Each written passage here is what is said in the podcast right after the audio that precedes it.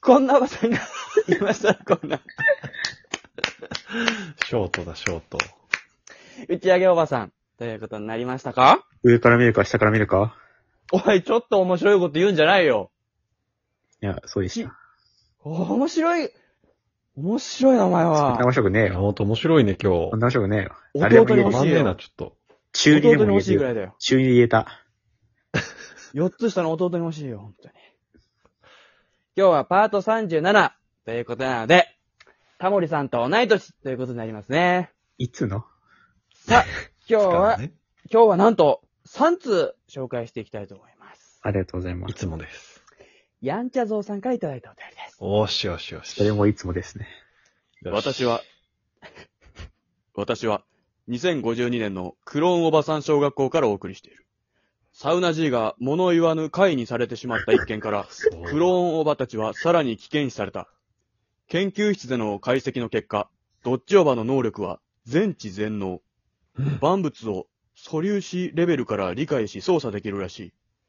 これは世界の危機が迫っている。やむを得ず、アゲハオバを捜査班に引き入れた。ほら。アゲハオバの余地では、羽馬とジョ、羽馬とジョバイロは海が見たいとのことだった。余地通り、海辺で走りすぎて力尽きた羽馬マンを捕獲した。ジョバイロは見つからなかったが、手負いのクローンを野ざらしにしても危険ではないという判断で捜査が打ち切られた。次の日、羽馬マンに反省文を書かせたが、そこには驚くべき内容が書かれていた。ほ私の夢は大切なものと走ること。ジョバイロの夢は舞台から降りてひっそり暮らすこと。ドッジちゃんの夢は、てんてんてん。二章、完。 ありがとうございます。シーズン2がなんと、終了いたしました。俺のうえ、最後なんて言ったのどっちちゃんの夢はなドとッジちゃんの夢は、てんてんてんですね。あ、終わり。完です。えー。とりあえず、ドッジョバの能力全知全能だってことが分かりましたすごいっすね。メダカボックスみたいな世界いや、観。もうこれちょっとついてきてますか皆さ10話くらい前からちょっとついていけてないんです。 ん。いや、これもうね、ちょっと聞き返してほしいですね、皆さそうだね。あの、だいたい1通目で読まれてるから、そこだけでも聞き返しやすいからね。ん。いや、そうなんですよ。これなぜそもそも会になってしまったのかとかね。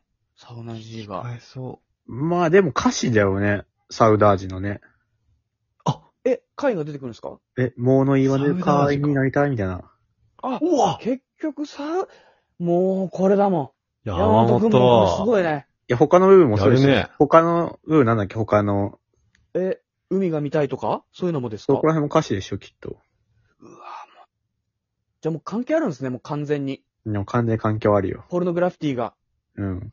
サウナ G、原作があるんだサウダージが無理やりの感じしてましたけど、これ合ってるってことですね、じゃ あ。うん。環境あると思うんだけどはい、その手前がちょっとまず分かってないからっていうのは。考察してる方いたらお便り待ってます。ずっと言ってるけど誰も来ないん だよ。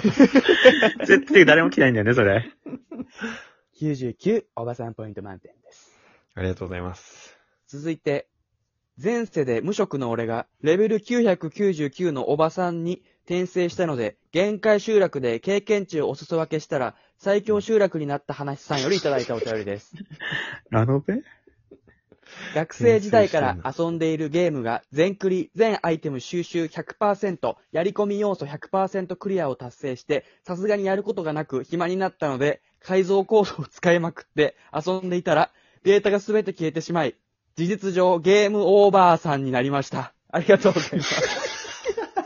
おばさんは、おばさんじゃない、ゲームオーバーさんになったの。ゲームオーバー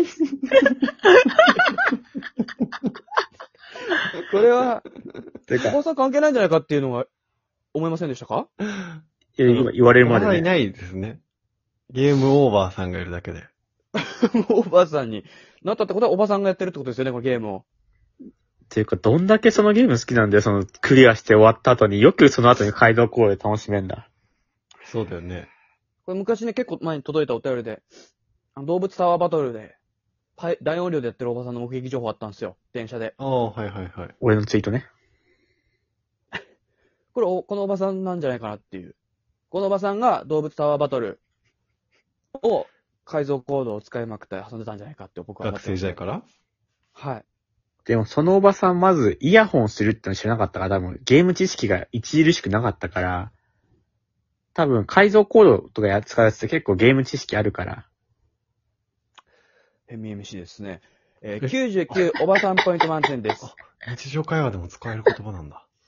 えー、続いて、葵さんよりいただいたお便りです。ありがとうございます。ありがとうございます。おばさんは言いました。宇宙食があるんだから、地球食があってもいいと思ったんです。おばさんの満面の笑みはプラスチックでできたお面のようで、薄暗い部屋に不気味に浮かんで見えました。それって普通の食べ物ではないのですか恐る恐る私が尋ねたとき、おばさんの声は壊れたラジオのように感じられました。宇宙食があるんだから、地球食があってもいいと思ったんです。その瞬間、私は悟ったのです。もうここから出ることはできないのだと。 ありがとうございます。星新一怖いのよ宇。宙食おばさんでした。短編小説の終わり方。逆なんだよな、その、地球食があるから、宇宙食っていう名前なのよ。そうなんですか。このセリフいいですね。宇宙食があるんだから地球食があってもいいと思ったんですっていう。その瞬間悟ったんだね。そこから出られないってことを。意味がわかると怖い話みたいな。この比喩表現もいいですよね。プラスチックでできたお面のようでとか、浮やっかぱびい上るがんっだてよね。たたまに分散いる組がね。割れたラジオのようにとか。いるね。ここから出れないってのはどういうことだと思いますかこ れ。え、なんかわかんないけど、なんか無限ルループ的なとか。それか、実は今宇宙空間に飛ばされてるとか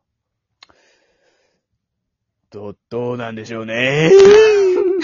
なさいおばさんポイント満点です。ありがとうございます。